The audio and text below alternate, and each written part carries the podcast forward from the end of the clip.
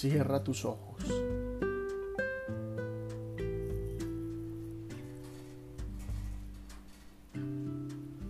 Contempla.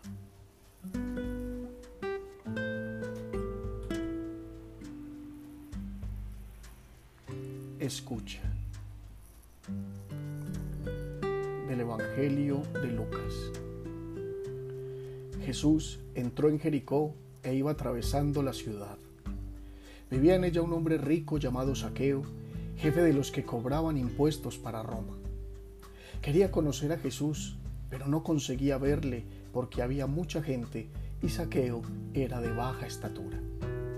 Así que echando a correr, se adelantó y para alcanzar a verle se subió a un árbol junto al cual tenía que pasar Jesús.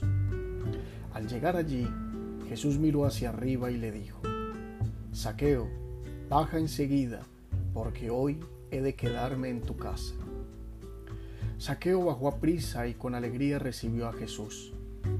Al ver esto comenzaron todos a criticar a Jesús, diciendo que había ido a quedarse en casa de un pecador. Pero Saqueo, levantándose entonces, dijo al Señor, Mira, Señor, voy a dar a los pobres la mitad de mis bienes, y si he robado algo a alguien, le devolveré cuatro veces más. Jesús le dijo, Hoy ha llegado la salvación a esta casa, porque este hombre también es descendiente de Abraham, pues el Hijo del Hombre ha venido a buscar y salvar lo que se había perdido.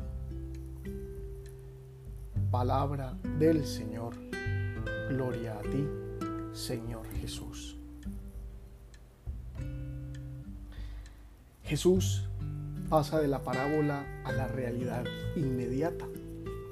Hace ocho días contaba la historia del fariseo y el publicano. Ahora se hace encontrar no solo de un publicano, sino de un jefe de publicanos, un hombre con un pecado mucho mayor ante los ojos de la sociedad judía. Saqueo, a quien el evangelista describe como rico y de baja estatura, jefe de los cobradores de impuestos. Para sus coterráneos, Saqueo era un traidor a la patria, servil al imperio opresor, sin merecimiento alguno de la misericordia de Dios. En medio de toda esta realidad surge algo inesperado en él. Surge un deseo que ni sabe cómo nació de conocer a Jesús, aquel hombre bueno que estaba en boca de todos. Tal vez escuchó de cualquiera algo de su predicación sobre que Dios era misericordioso con los publicanos y pecadores, y no solo lo decía, sino que lo ponía por obra. Quería conocer a ese Galileo del que tantos y tantos estaban hablando y que estaban maravillados con sus obras. Pero Saqueo es de corta estatura y solo tiene dos opciones, abrirse paso entre la multitud a riesgo de no llegar a tiempo para ver a Jesús, o escalar a un lugar alto desde donde le pueda divisar mejor.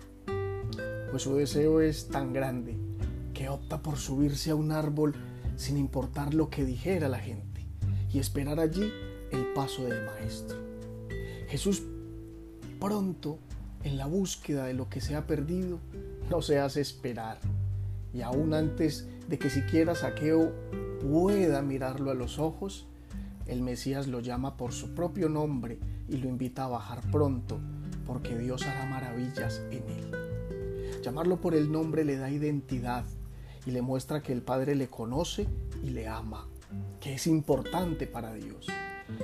Si Jesús no se hizo esperar, Saqueo respondió con creces a ese gesto del Maestro, pues el relato de Lucas nos dice que bajó a prisa de ese árbol para unirse a él y abrirle las puertas de su casa. Maravillosos gestos de parte y parte que llenan de luz el corazón de quien vivía en las tinieblas. Saqueo le abre las puertas de su casa, pero no de cualquier manera, sino con la alegría propia de quien se siente salvado, bendecido y amado.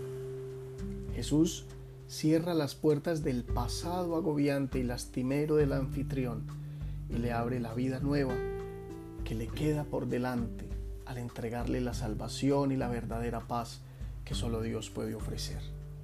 El pequeño hombre se maravilla ante la grandeza del Señor reconoce sus pecados dando a los pobres la mitad de lo que tiene y la otra mitad devolviendo a quienes le ha robado.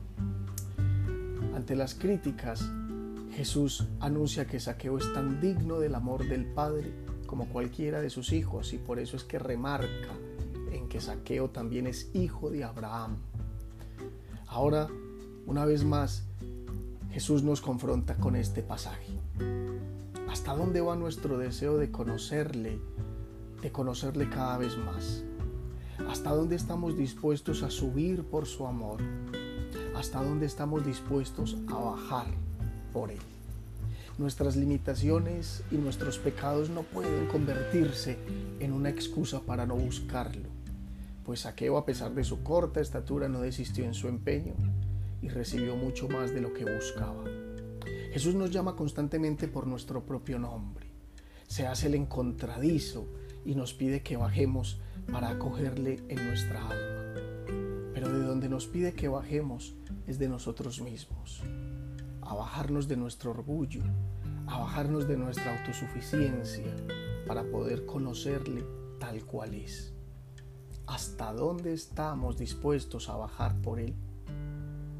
Saqueo bajó a prisa y abrió las puertas de su casa con alegría. ¿Qué tan pronto somos para escuchar su voz y bajar a su encuentro?